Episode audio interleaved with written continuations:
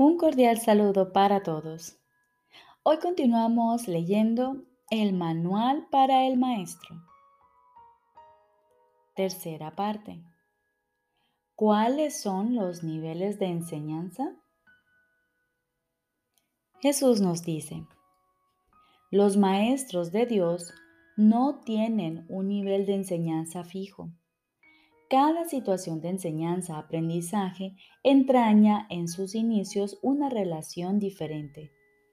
Si bien el objetivo final es siempre el mismo, hacer de la relación una relación santa, en la que ambos puedan ver al Hijo de Dios libre de pecado.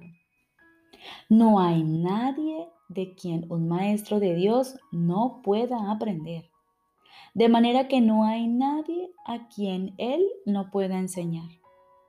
Desde un punto de vista práctico, no obstante, es imposible que pueda llegar a conocer a todo el mundo o que todo el mundo lo pueda encontrar a Él. Por lo tanto, el plan dispone que cada maestro de Dios establezca contactos muy específicos. En la salvación no hay coincidencias.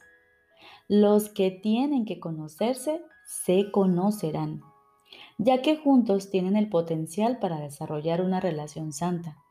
Están listos el uno para el otro. El nivel más simple de enseñanza aparenta ser bastante superficial.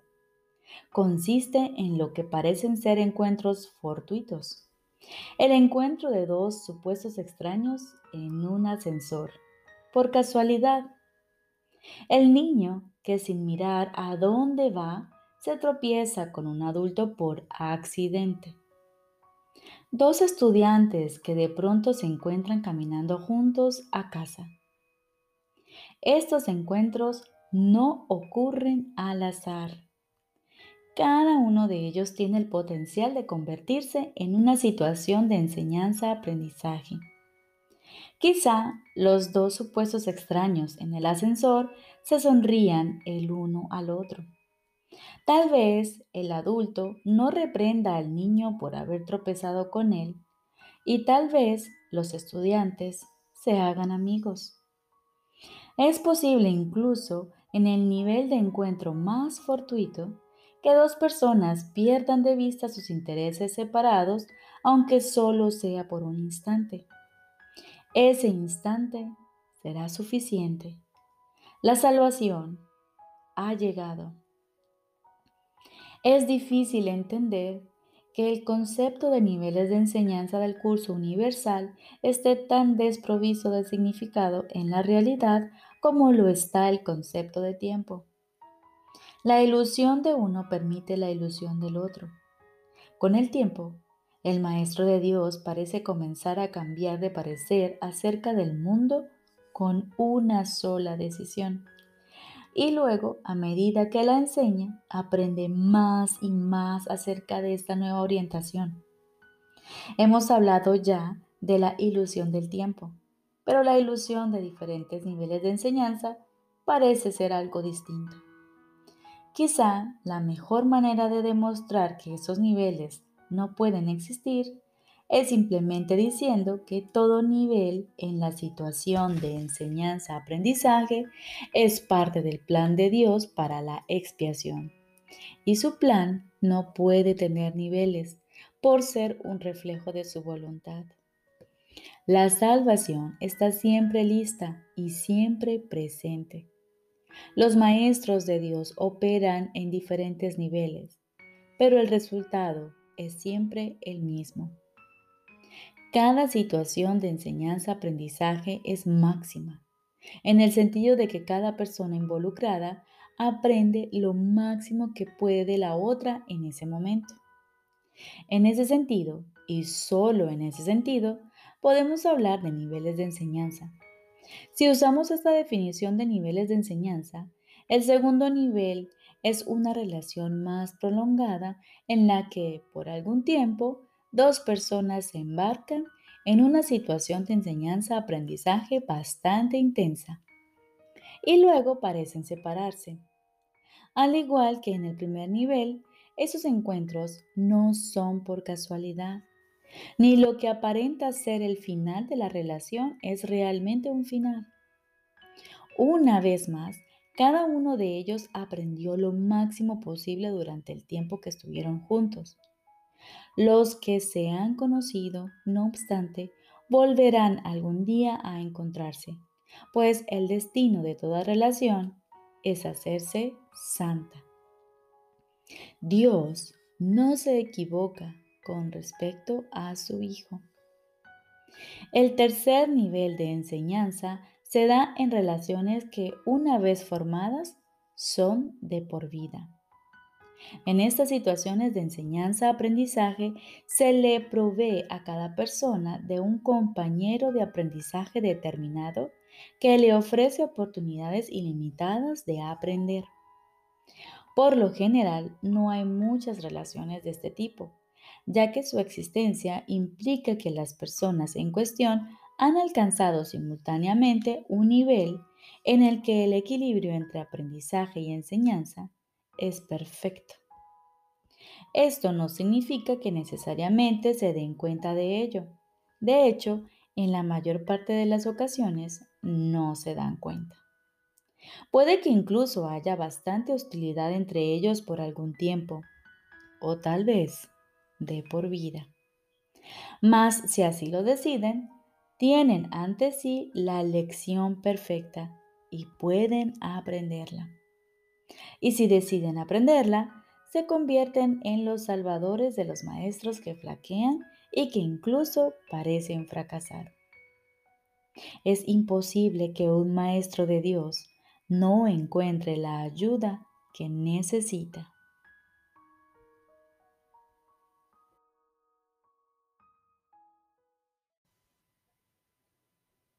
Ahora continuamos con el libro de ejercicios. Cuarto tema especial. ¿Qué es el pecado? El pecado es demencia. Es lo que hace que la mente pierda su cordura y trate de que las ilusiones ocupen el lugar de la verdad. Y al estar loca, la mente ve ilusiones donde la verdad debería estar y donde realmente está. El pecado dotó al cuerpo con ojos, pues ¿qué iban a querer contemplar los que están libres de pecado? ¿Para qué iban a querer la vista, el sonido o el tacto? ¿Qué iban a querer oír o intentar asir? ¿Qué necesidad iban a tener de los sentidos? Usar los sentidos es no saber. Y la verdad solo se compone de conocimiento y de nada más. El cuerpo es el instrumento que la mente fabricó en su afán por engañarse a sí misma. Su propósito es luchar, mas el objetivo por el que lucha puede cambiar. Y entonces el cuerpo lucha por otro objetivo. Lo que ahora persigue lo determina el objetivo que la mente ha adoptado para sustituir a la meta de engañarse a sí misma que antes tenía. La verdad puede ser su objetivo tanto como las mentiras. Y así los sentidos buscarán lo que da fe de la verdad. El pecado es la morada de las ilusiones, las cuales representan únicamente cosas imaginarias procedentes de pensamientos falsos. Las ilusiones son la prueba de lo que no es real, lo es. El pecado prueba, entre comillas, que el Hijo de Dios es malvado, que la intemporalidad tiene que tener un final y que la vida eterna sucumbirá ante la muerte. Y Dios mismo ha perdido al Hijo que ama, y de lo único que puede valerse para alcanzar su plenitud es la corrupción. La muerte ha derrotado su voluntad para siempre.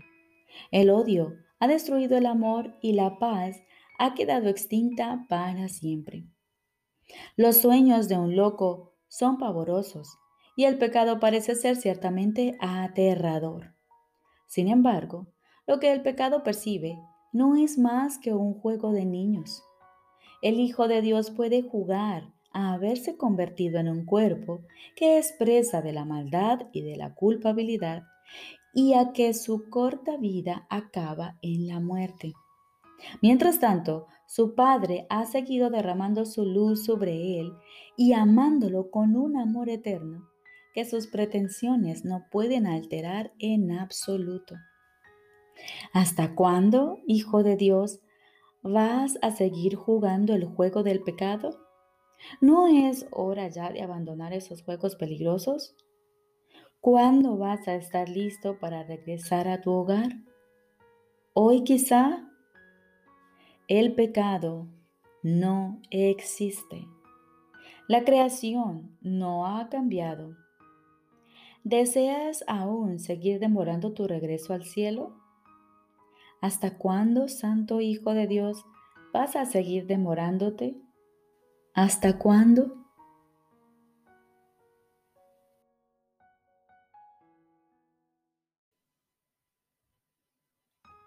Lección número 254. Que se acalle en mí toda voz que no sea la de Dios. Que se acalle en mí toda voz que no sea la de Dios. Padre, hoy quiero oír solo tu voz. Vengo a ti en el más profundo de los silencios para oír tu voz y recibir tu palabra. No tengo otra oración que esta, que me des la verdad. Y la verdad no es sino tu voluntad que hoy quiero compartir contigo. Hoy no dejaremos que los pensamientos del ego dirijan nuestras palabras o acciones. Cuando se presenten, simplemente los observaremos con calma y luego los descartaremos. No deseamos las consecuencias que nos acarrearían. Por lo tanto, no elegimos conservarlos. Ahora se han acallado.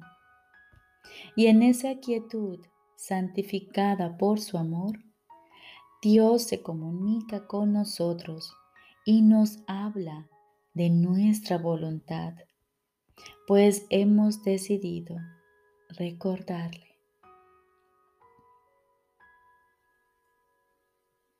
Recuerda, aquieta tu mente y escucha la voz de Dios.